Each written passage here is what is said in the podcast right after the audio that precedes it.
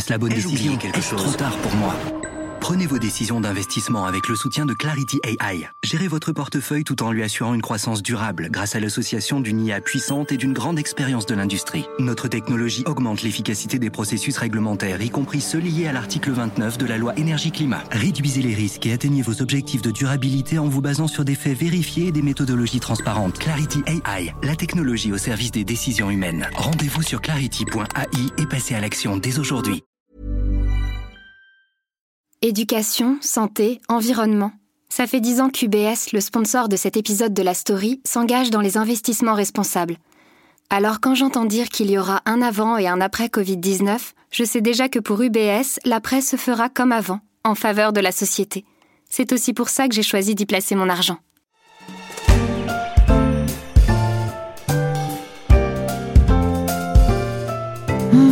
Les fêtes de fin d'année et leur bulle d'abondance. Avec la table, le plaisir d'offrir, les lumières, les décorations, dans les rues, dans les maisons, dans les magasins. Faut que ça brille, il faut pas se priver.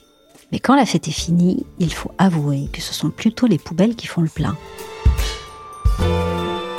Je suis Michel Varnet, vous écoutez La Story, le podcast d'actualité des échos, et on va chercher comment faire rimer Noël et jour de l'an avec durable.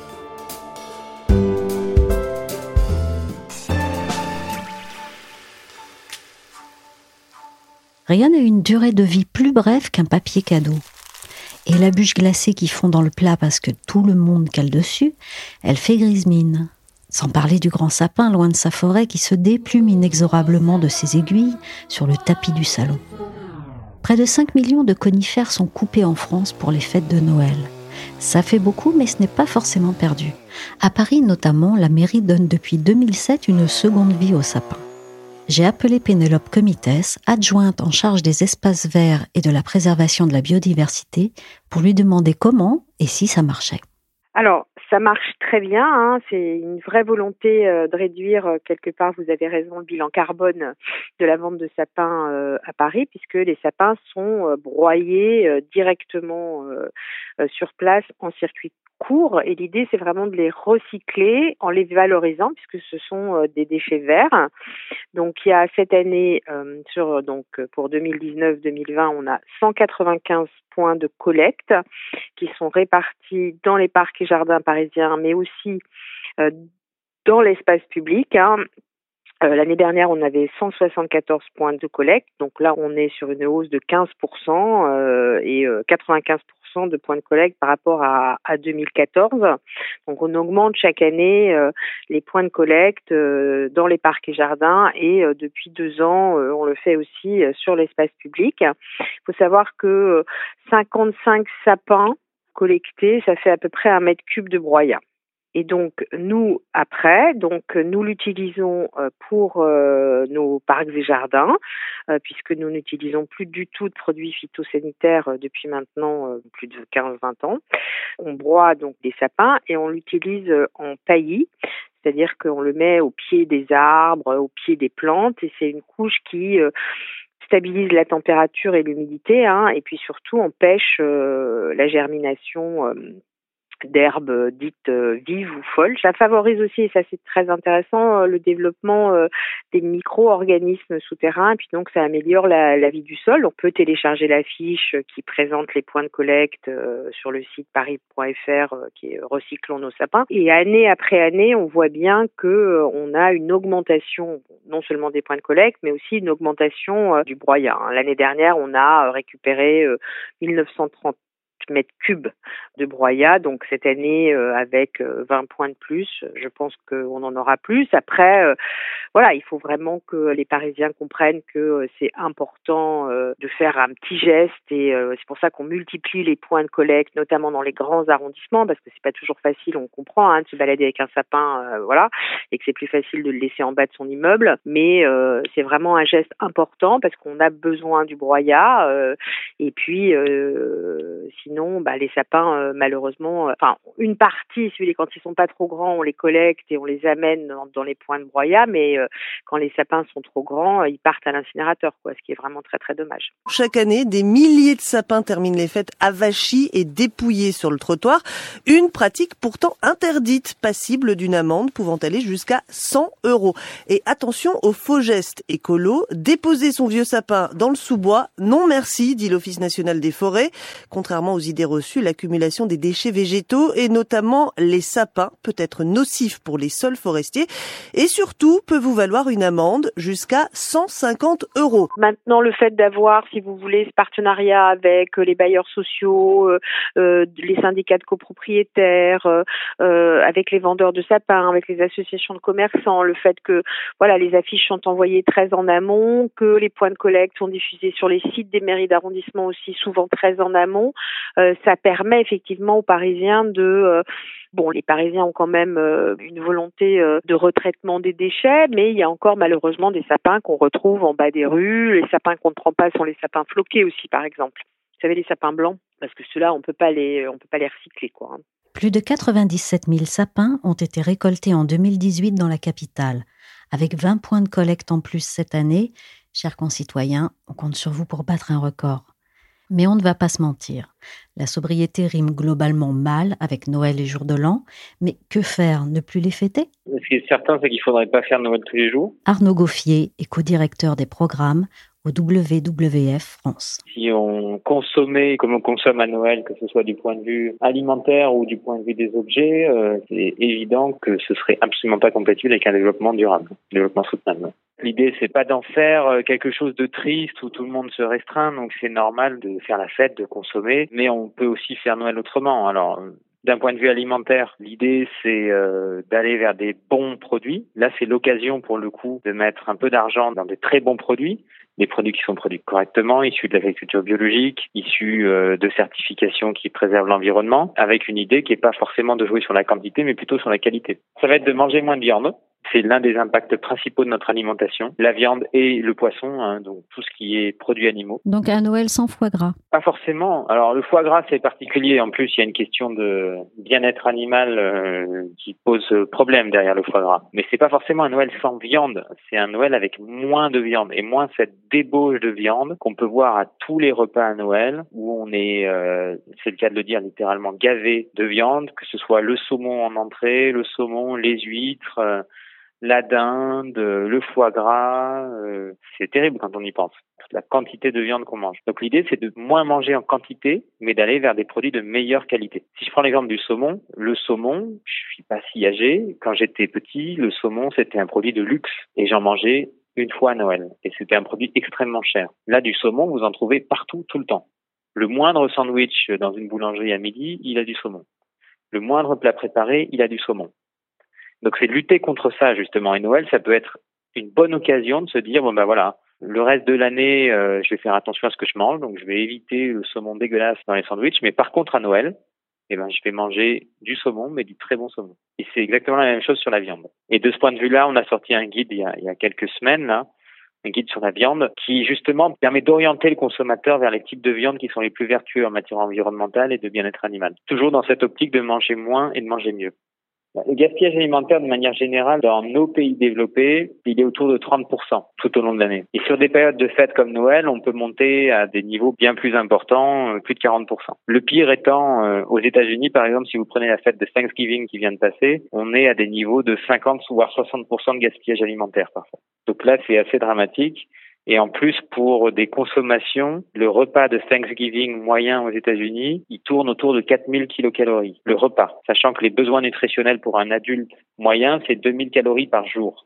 Et là, sur un repas, on est autour de 4000 calories. Et puis sur les décorations, bah pourquoi pas essayer de fabriquer une partie de ces décorations soi-même. Éviter la guirlande lumineuse. On n'est pas obligé de, de, mettre des décorations, des guirlandes lumineuses dans tous les sapins. Alors ça, c'est pareil pour les décorations de façade, justement. On voit fleurir des décorations de façade un peu partout maintenant en France c'est quand même une consommation électrique non négligeable. Mais ce sont des LED quand même, non maintenant. Ce sont des LED, mais des LED plus des LED plus des LED, euh, bah, au final ça consomme. Sans parler de la fabrication de ces produits. Sur ce point, Christine Blacher, Alain Launay se défend. Dans un premier temps, la technologie LED a répondu et répond toujours hein, à l'enjeu de la consommation. Et ça, c'est extrêmement important. On est sur des consommations extrêmement basses. Aujourd'hui, un renne en trois dimensions de 5 mètres de hauteur va consommer 260 watts sur la période d'illumination. Si vous le ramenez à votre consommation dans le foyer de la maison, c'est l'équivalent de deux ampoules incandescentes. Et ça, il faut vraiment le faire savoir. C'est-à-dire qu'aujourd'hui, il n'y a plus de sujet de gaspillage énergétique lié à la période d'illumination. Ça, c'est un premier atout. Ensuite, aujourd'hui, nous fabriquions tous nos décors avec de l'aluminium recyclé, certes, mais de l'aluminium. Et conscient quand même de l'empreinte carbone occasionnée par la fabrication de l'aluminium, on, a voulu changer notre process de fabrication pour faire entrer un composant qui est éco-sourcé sans OGM à base de canne à sucre. Donc aujourd'hui, nos décors 2D qu'on voit dans les villes, ils ont plus que 30% d'aluminium qui est le cadre. Et même là, on est en train de travailler sur un cadre qui ne soit pas aluminium. Alors, l'intérieur du décor, toute la partie, on va dire, euh, décorative est fabriquée dans nos ateliers en France en bioplastique. Concrètement, on achète des granules de canne à sucre. Ils sont transformés dans un laboratoire à Lyon selon une formule qui nous appartient. Et ensuite, nous fabriquons avec ces nouveaux granulés des décors complètement biodégradable. Blacher Illumination est le leader européen du secteur. Ses produits éclairent les deux tiers des villes françaises pour les fêtes, ainsi que des capitales du monde entier. Pour nous, c'est extrêmement important parce que vous savez que les illuminations sont très regardées. Donc, il faut anticiper des réactions possiblement négatives face aux illuminations. Ça, c'est une première chose, c'est-à-dire la satisfaction de tous. Ensuite, en tant qu'entrepreneur, on ne peut pas passer à côté de ce grand mouvement extrêmement vertueux qui est de dire continuons à agir en rendant notre artisanat ou nos industries plus propres. Donc nous sommes très heureux de participer à ce mouvement. Il fait bouger les lignes chez nous également, donc c'est très intéressant.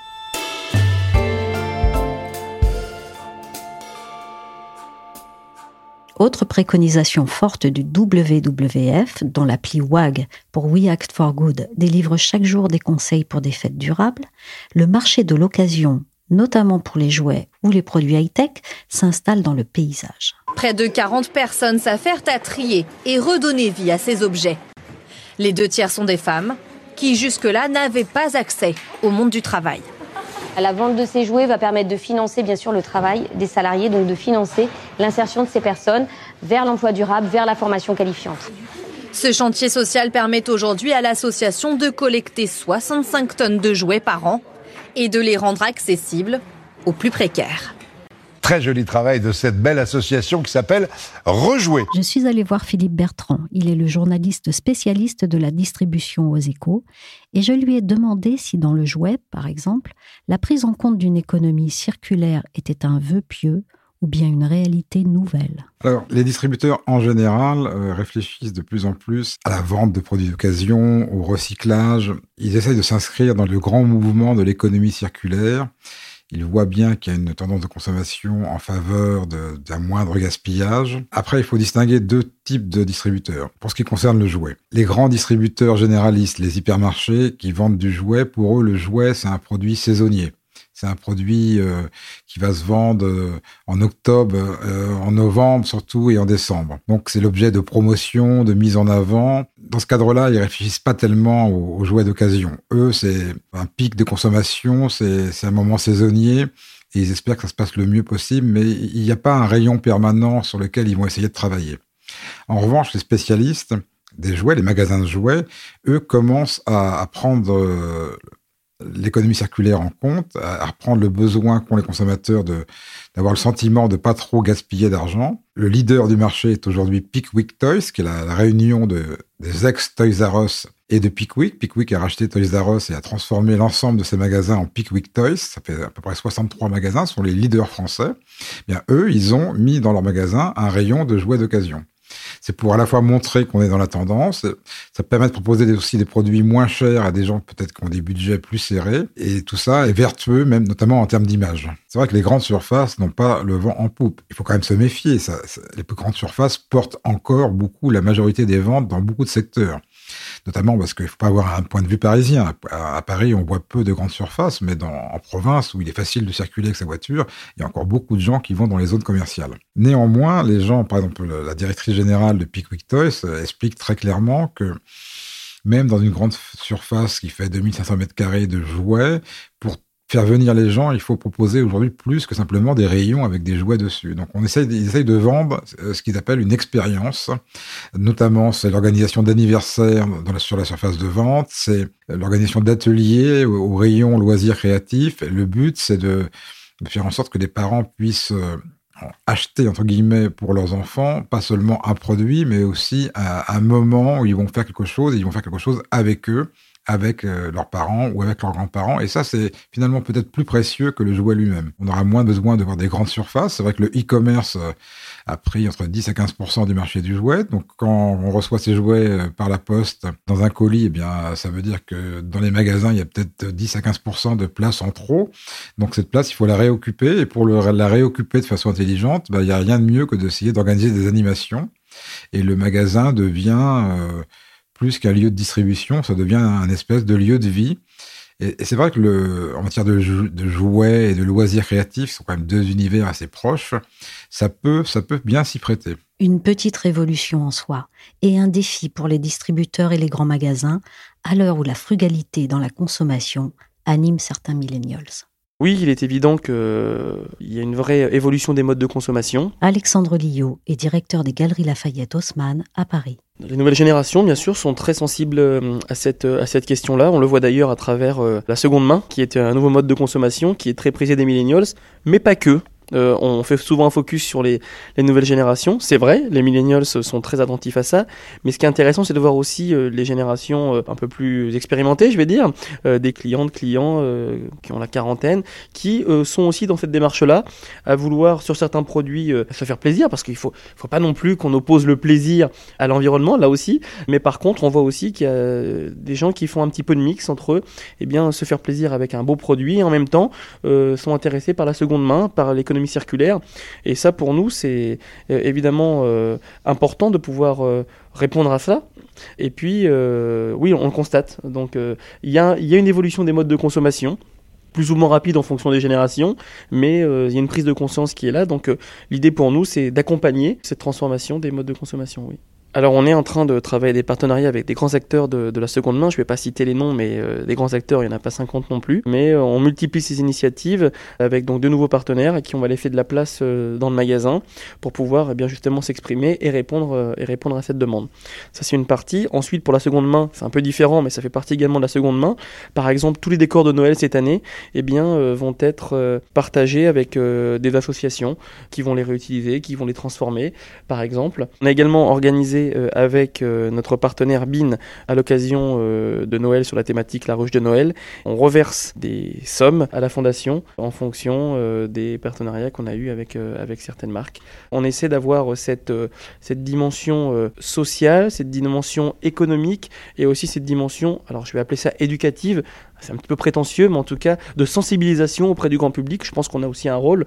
On accueille entre 80 et 100 000 personnes par jour, euh, donc on est, euh, on est un magasin qui a de l'audience, et donc on veut essayer, eh bien, euh, à notre échelle, avec toute la modestie qui l'accompagne, mais d'éduquer ou d'informer les clients sur les problématiques. Cette année, la rue de Noël nous a semblé être une bonne thématique pour sensibiliser le grand public sur le rôle des abeilles. Il y a, il y a une, une, alerte aujourd'hui sur éventuellement la disparition d'abeilles, donc on a voulu vraiment voilà, sensibiliser le grand public euh, sur, euh, sur cette thématique-là. Et les abeilles aux Galeries Lafayette, ça les connaît. Si des fausses battent des ailes cette année à travers les vitrines et sous la coupole, des milliers de vrais bourdonnent dans des ruches installées sur les toits du grand magasin, à Paris, mais aussi à Nantes, Metz ou Strasbourg.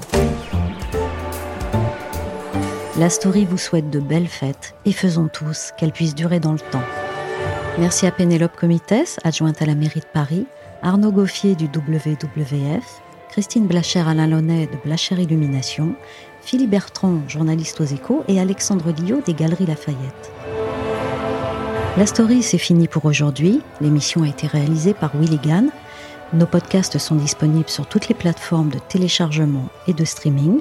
N'hésitez pas à vous abonner et à partager nos épisodes. Pour l'actualité en temps réel, c'est sur leséchos.fr.